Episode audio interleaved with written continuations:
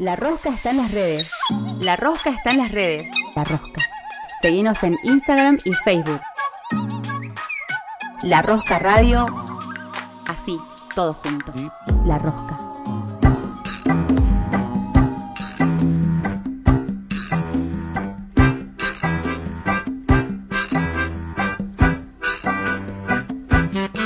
Bien, comenzamos otro bloque más de La Rosca y vamos ahora con eh, el entrevistado de- del día. Eh, ¿Con quién estamos conectados, Lidia?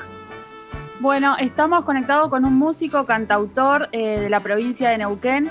Él es Matías Rivas. eh, seguramente quienes concurren a peñas, eventos folclóricos y en otros espacios culturales lo conocen, tanto acá en Fisque Menuco como en la zona del Valle y también en Neuquén. Así que, Matías, eh, te damos la bienvenida a La Rosca, te agradecemos por tu tiempo, por tu espacio. Así que muy bienvenido.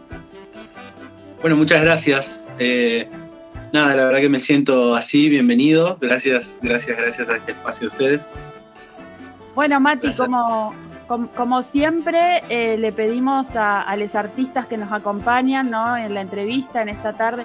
Justamente hoy es una tarde muy fría, es más, parece que va a nevar hoy a la noche acá en el valle. Eh, y bueno, por ahí para entrar en calor ¿no? de la nota, nos gustaría saber cómo, cómo ingresás vos a este universo de la música, de la letra, de la narrativa.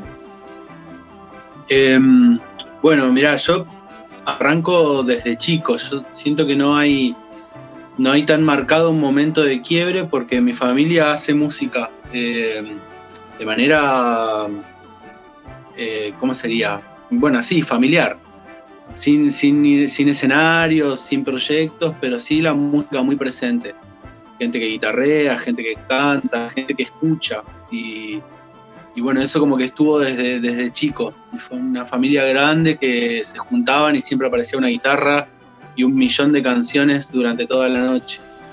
Y yo de chiquito siempre estuve como ahí, eh, ese era mi espacio. Si bien justamente de tener familia grande tenía muchos primos y, y- podía jugar, pero también estaba como ese espacio que era como que me tiraba un poco más de estar entre los grandes, escuchando a ver qué cantaban, qué contaban.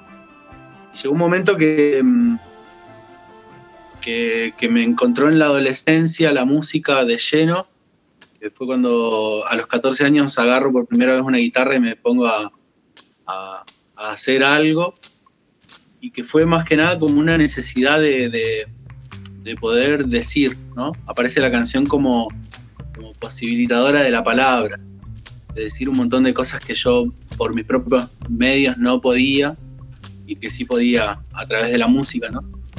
Y ahí a partir de los 14 empiezo con proyecto, proyectito, proyectón que, que se presente, me sumo, me, me pongo la, la camiseta y, y iba a fondo con eso, ¿no? Porque era lo que más me interesaba. Y contabas antes de empezar la entrevista, eh, antes de empezar a grabar, eh, que- no sos oriundo de. No, so- no naciste en, en la ciudad de Neuquén. En- ¿De dónde, ¿De dónde sos? Yo soy nacido en Chosmalal, que es el norte de la provincia, eh, por cuestiones de, mm, de la época también, en realidad, porque mi familia vivía en Butarranquil, pero, pero fui a nacer a Chosmalal, que era donde había un Un hospital. claro. Sí, muy común para ir a los lugares así que hay una, una ciudad cabecera y, y los niños nacen ahí. Realmente, Y sí, el- sí. ¿Y en tu música hay algo de, de ese origen de ahí del norte neuquino? Mirá, eso es algo que, que empecé a explorar como en el último tiempo, que, que, bueno, este último tiempo ya son como quizás 5 o 6 años, ¿no? Pero porque yo entro de lleno en la música eh, folclórica por la familia, folclórica a nivel nacional, ¿no? Pero lo- los primeros recuerdos que tengo musicales son de música regional, tiene que ver con la cueca, con la tonada, con cantora. Y después de mucho tiempo, y como decía antes, andar por grupos de rock, haciendo murga, haciendo cachumba, haciendo lo que me cruzaba, vuelvo a cantar folclore y eso me conecta de vuelta con, con una música que cuenta cómo es vivir en comunidad. ¿no? Y eso me lleva de vuelta hacia atrás a encontrarme con la música de mi comunidad, digamos, la música de- del norte neuquino. ¿Y, por qué género pasaste? Que hiciste un resumen ahí breve, pero para que nos cuentes. la primer banda que tuve hacíamos eh, una especie de, de hardcore o, o música pesada para, para mi mamá y mis tías que decían. Claro, me imagino, me imagino la, la familia. Bueno, no, Después pero aparte, todo eso, perdón, todos esos estilos también te van formando, te van generando un montón de ideas y de, de- de facetas, ¿no? Para, para tu proyecto, Totalmente. ¿no? O para est- esta composición actual que tenés hoy. Yo creo que sí, que no hay un paso dado que no, que no haya dejado ahí como una, una marquita en, en el hoy. Después de eso hice Murga Uruguaya, que, que, eh, me interesó mucho el tema de los arreglos y eso, y estuve cantando y actuando también, todo esa- ese mundo Metiste en el teatro un poquito. Sí, precioso, es una cosa hermosa. También toqué candombe, eh, ahí con los tambores a full. Eh, algo, no sé, y después de- géneros indefinidos. Me puse a explorar como en la canción y ahí ya era como, me agarró una etapa así de, de conocerlo al flaco y volar con, con su- con el flaco Espineta Sí. y eso me metió en la posibilidad de, de- de hacer lo que se te ocurra, que es lo que hacía él. Eh, Claro. Si bien no a su nivel, pero bueno, me abrió un mundo ahí. Claro. Ah, El mundo de Spinetta te, es inspirador. Es inspirador, sí, y es desafiante, creo. Eh, y, Creo y desde eso, bueno, Perdón, no, te escucho. sí, no, No, que creo que todo, el- todo el mundo, todas las personas, o acá en la Argentina, ¿no? Llega un momento de de la edad que, que el flaco te atraviesa. Hagas o no música, eh, lo empezás a escuchar y, y las letras, eh, los ritmos, su musicalidad, eh, te, te va atravesando y te va diciendo, wow, va conformando parte de tu identidad o parte de la Escuchaba a un músico que, que decía que el rock como que era todo, todos los géneros, como que toma de todos lados el rock. Es como un, un- es como una, una juntada de todo el- del rock nacional, ¿no? Como que se va alimentando de todos los otros géneros que tenemos de musicales. Creo que capaz que eso es lo que motiva a cual- cualquiera de cualquier palo de la música a, a, a taparse con Spinetta o esos músicos gloriosos de, de Argentina. Y eh, Spinetta en su momento lo veía como síntesis, como un espacio donde podías encontrar todo, ¿viste?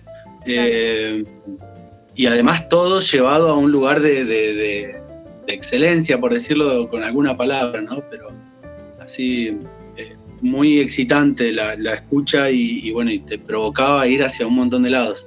Cuando yo era más chico me acuerdo que, mm, que había alguien que decía que en algún momento te llegaba el tango, ¿no? Que- que el tango pasaba- llegaba un momento que entendías todas las letras, que entendías como todo, y a mí me parece que lo mismo se produce con, con el flaco.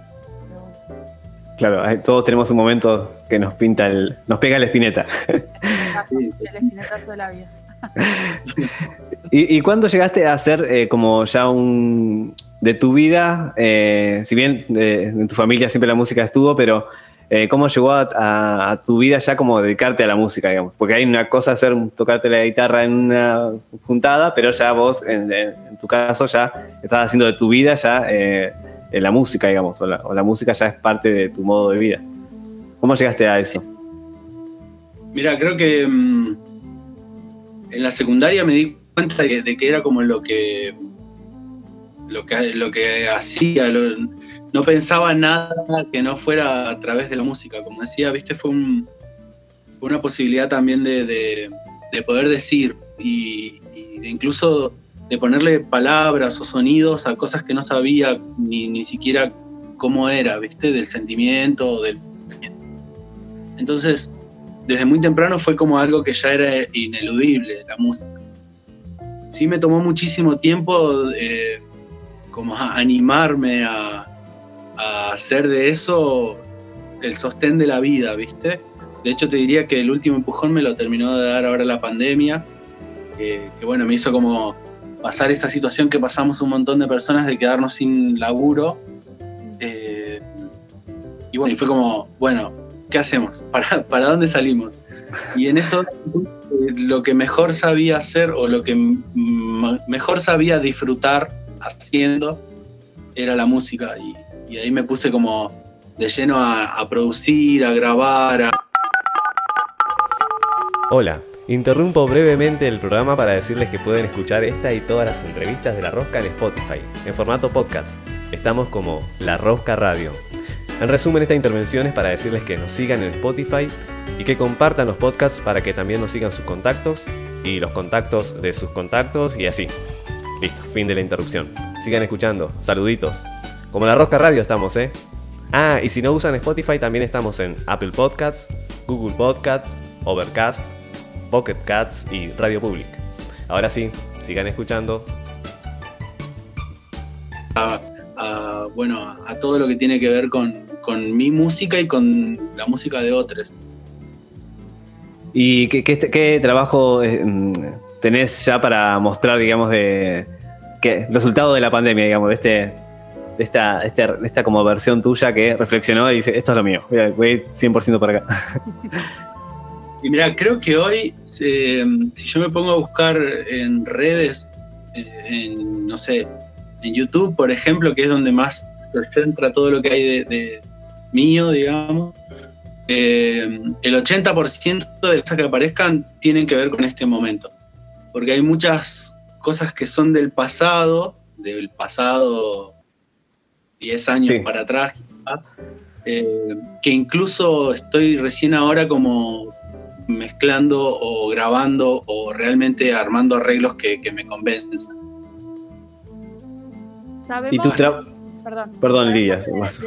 Perdón, estamos ahí ansiosos, queremos preguntar. no, eh, sabemos de, de, tus composiciones, ¿no? Eh, que tenés eh, canciones propias. ¿Y por dónde va también a la hora de la inspiración o de ponerte a, a escribir? Por ahí me imagino esto de pensar eh, también esa, esa, esa poesía. ¿Cómo, ¿Cómo te llega? Mira, hay como yo decía antes que, que, la música es una forma de decir. Hoy, ya hoy no, no se nota tanto porque, porque aprendí a, a, como a disimular, pero, pero realmente me cuesta mucho comunicarme y como una gran timidez frente a eh, entre yo y la comunicación hay un manto de timidez ahí metido. eh, y bueno, la música hacía como de nexo, iba directo hacia lo que yo quería decir pero en algún momento las canciones no decían completamente lo que yo quería decir y ahí aparece como la posibilidad de escribirlo, de, de escribirlo y ponerle música, ¿no? Bueno, eh, incluso las primeras canciones que escribí no decía que eran mías y en alguna ocasión he dicho así como, no, esta es una canción de... Sí, Te ponía seudónimos a vos mismo. Me inventaba autores, claro, ¿viste? Y no sé, simples para decirle a una chica que me gustaba en la secundaria, bueno, no, mirá esta canción. Eh, o cosas que sentía a, mis viejos en esa época. Como que de ahí fue creciendo, ¿no? Como que encontré ahí que podía decir. Básicamente es eso, ¿no? No, no nace como de un sentido estético o de una necesidad eh, laboral, digamos, o algo así, ¿no? Nace como una, como una herramienta de decir concreta. Eh, de hecho, a veces un poco intimidante. Las primeras canciones me daban mucho pudor mostrarlas. Y hoy ya como que encontré ahí como más confianza, digamos, pero, pero bueno, en principio era eso. Y después con el tiempo como que me pareció que era un oficio hermoso.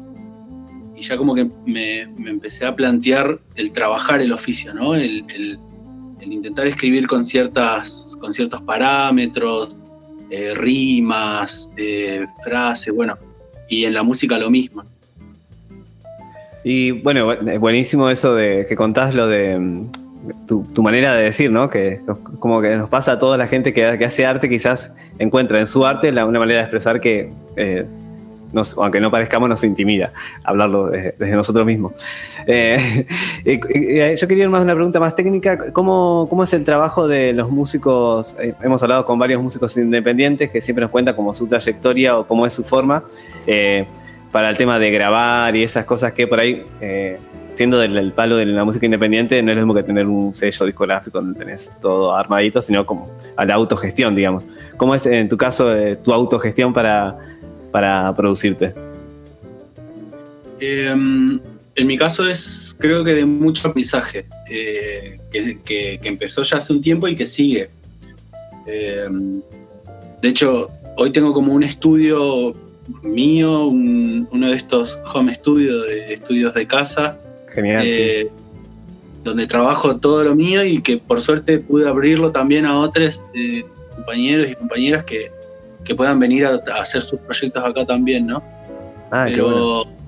todo mucho desde, desde el aprendizaje, desde el día a día, así, bueno, no sé, pasarme horas estudiando a ver qué era una placa de audio, desde eso hasta, hasta otra cantidad de horas pasándome eh, estudiando cómo hacer para subir la música a las redes y monetizar.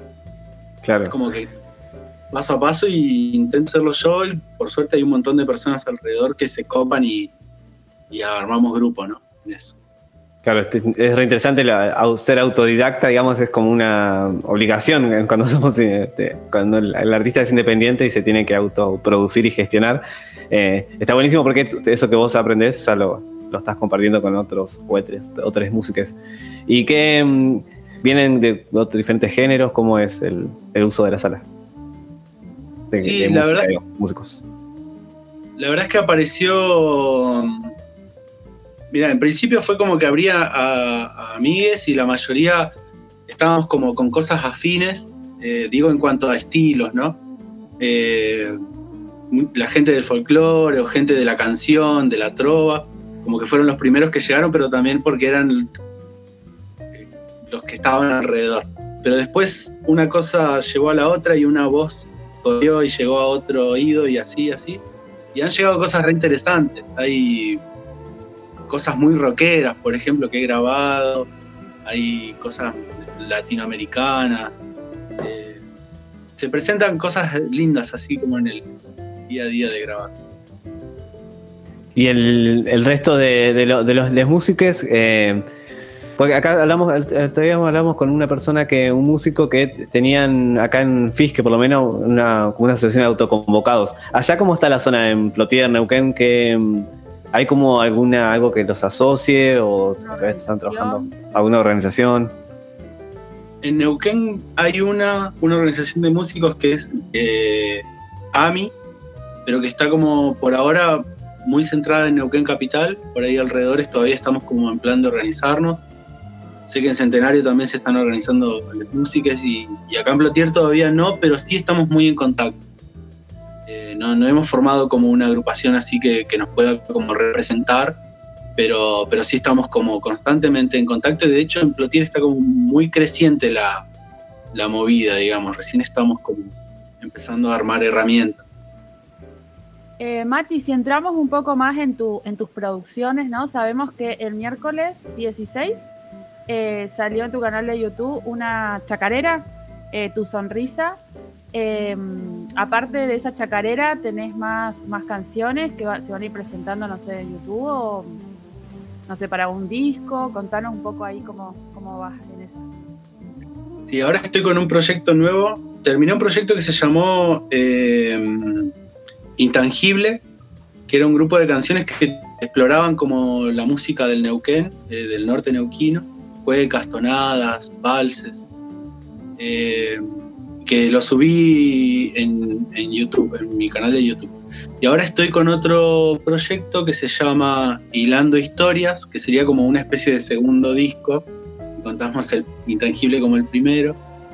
Eh, disco solista que es como una recopilación de un montón de canciones que tienen que ver con, con el rol de- del músico de Peñas, por pensarlo de alguna manera, ¿no? Entonces me di cuenta que tenía alrededor de 25, 30 canciones escritas entre zambas, chacareras, gatos, firmezas, eh, triunfos, no sé, un montón de, de danzas escritas y que de ellas no tenía versiones que, que me hicieran del todo feliz, por decirlo de alguna manera. Danzas, Entonces, y- danzas que son bien para la peña, para bailarlas. exacto, exacto. Entonces, hilando historias es como un poco eso, es como agarrar canciones escritas hace muchísimo tiempo y otras más nuevas, algunas de ellas incluso conocidas por, al- por, por gente del valle y otras no tanto, eh, y armar como este material que en principio son 10 canciones que se van subiendo de a una a mi canal de YouTube hasta completar el disco y ahí se, se subirían a todas las redes, digamos. Ah, bien. Hasta ahora dos. La primera fue Lluvia, o Llueve, ya me olvidé. Llueve creo que es. eh, que es una samba, porque le cambié el nombre a último momento. Llueve, que es una, una samba. eh, y ahora Tu Sonrisa, que es una chacarera. Genial. O sea, o sea, y para la gente te busque en Spotify y te esté atento a, la- a los nuevos cortes, ¿cómo te busca? En Spotify no hay todavía. no Ah, en, perdón, en YouTube, en YouTube. En YouTube me buscan como Matías Rivas. eh, y está el canal ahí. En el canal hay, hay un montón de, de cosas. De hecho, justo ahora lo estoy como organizando un poco. Pero Matías Rivas, en casi todas las redes intento como mantener ahí como el, mismo nombre. ¿no? Hablábamos un poco de estas producciones que tuviste o, con respecto eh, en el tiempo de pandemia, ¿no? Bueno, ¿tenés proyecciones ahora cuando espero que salgamos pronto, eh, que ya sea- se ve como un poco más cercana la salida, ¿no? Con las vacunas, por ahí, con, con los cuidados y demás, no estamos como en la misma situación que el año pasado, eh, espero.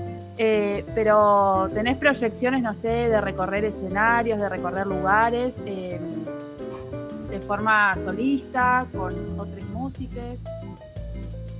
Sí, la idea es, estuve tocando un poco en el verano, hice ahí como algunas actividades dentro de lo que se podía, con todos los protocolos posibles, probando un poco también lo que ahora viene haciendo, viene a ser eh, hilando historia. Y la idea es ahora, una vez que, se pueda y que estemos todos en condiciones, eh, salir a tocar eso. Eh, de hecho, ya hay como algunas cositas charladas en algunos lugares de acá de Neuquén por ahora y algunas en el interior de la provincia. Pero, pero sí, la idea sería poder salir a tocar esto, ¿no? Que, bueno, que está hecho con tanto cariño. Y para eso este, hay un formato de banda con, con músicas que grabaron en, este último tema. Y, y después también, bueno, la posibilidad de salir solo con la guitarra también siempre están. O, o sea, fechas todavía no hay, pero es eh, porque estamos en una incertidumbre total, pero eh, ya hay como posibles fechas. O posibles lugares. Hubieron, en realidad las fechas eh, como que... Canceladas. Claro, proyectamos algo, la tuvimos que pasar, seguimos pasando, entonces en un momento dijimos, bueno, en el momento de que todo esto se puede y que realmente sea seguro para, para todos, eh, saldremos con esto y, y bueno, y estamos esperando. Bien. Eh, ya vamos cerrando, ¿no, Lidia? Sí, ya estamos un poco ahí sobre la hora. Eh, Bien. Pero nos quedan un par de minutitos, Mati, por ahí nos gustaría que nos invites a escuchar alguna canción para cerrar la nota, nos cuentes por qué. Eh, también, bueno, que invitamos a todos los oyentes y al público que está escuchando La Rosca que eh, conozca ¿no? a Mati Riva, entonces, bueno, qué mejor que una canción tuya para eh, ya adentrarnos al universo en virtud de, de tu música. Bueno, eh, los invito entonces, los las invito a escuchar eh, Tu Sonrisa, que es esta chacarera que decíamos recién que recién salió y que me parece muy interesante porque si bien es una eh, chacarera que habla de amor, intenta hacer un amor despojado y, y con una vuelta de rosca tan necesaria, donde bueno, intento como darme cuenta de que yo puedo estar enamorado, pero la otra persona tiene que ser libre también de, de- de mí, ¿no? Y es importante. Rompiendo Sí, por ahí sí. los estereotipos del amor romántico. Eso es lo que Más en el folclore, ¿no? Que está Claro. como tan cargado de, de machismo en cualquier caso. Yo amo el folclore, Sí, pero bueno, eh, pasan esas cosas. Bueno, es un poco la idea, darle ahí una vuelta. Si bien tiene como toda la estructura de, de un amor romántico, intenta no ser posesivo, por lo menos. Claro. Bueno, Bueno. Bueno, Bueno, pasaba entonces, muchas gracias Matías Rivas desde la ciudad de Plotier, desde la provincia del Neuquén, eh, que nos contaba un poco de su recorrido con la música. Y ya empieza a sonar en la magia de la radio, que nosotros no lo escuchemos acá, te cuento Matías, empieza a sonar de cortina tu sonrisa. Entonces, eh, uno de los últimos trabajos de Matías Rivas que lo buscan en YouTube y en las redes sociales como Matías Rivas y pueden apreciar estas y todas las demás canciones. Nos vamos con la música, muchas gracias Matías. gracias a ustedes. Abrazo a toda la audiencia.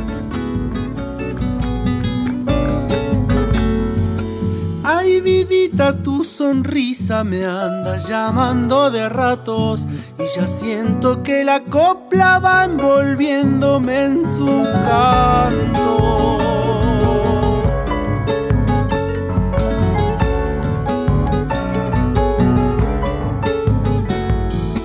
Si tus ojos no me miran, yo ya no he de sufrir tanto. Pido que a los míos los endulces con tu encanto.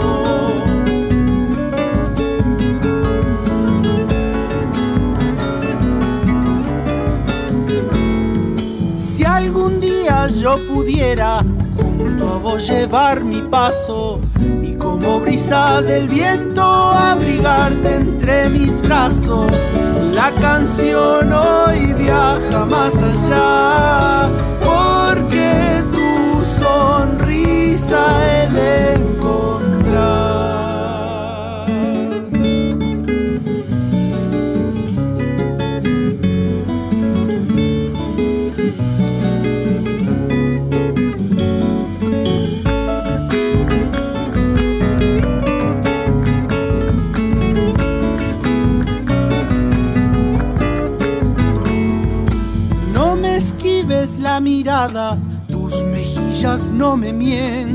me han susurrado al oído lo que tu corazón siente.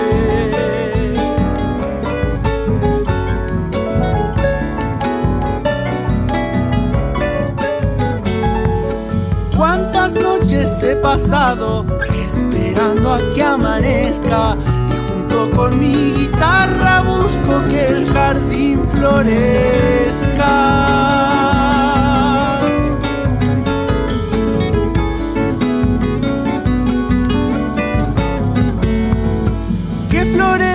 Para verte con tu rostro limpio al cielo y que la brisa me traiga los aromas que más quiero. La canción hoy viaja más allá porque tu sonrisa he de encontrar. La Rosca. Un día fresco en verano. La Rosca.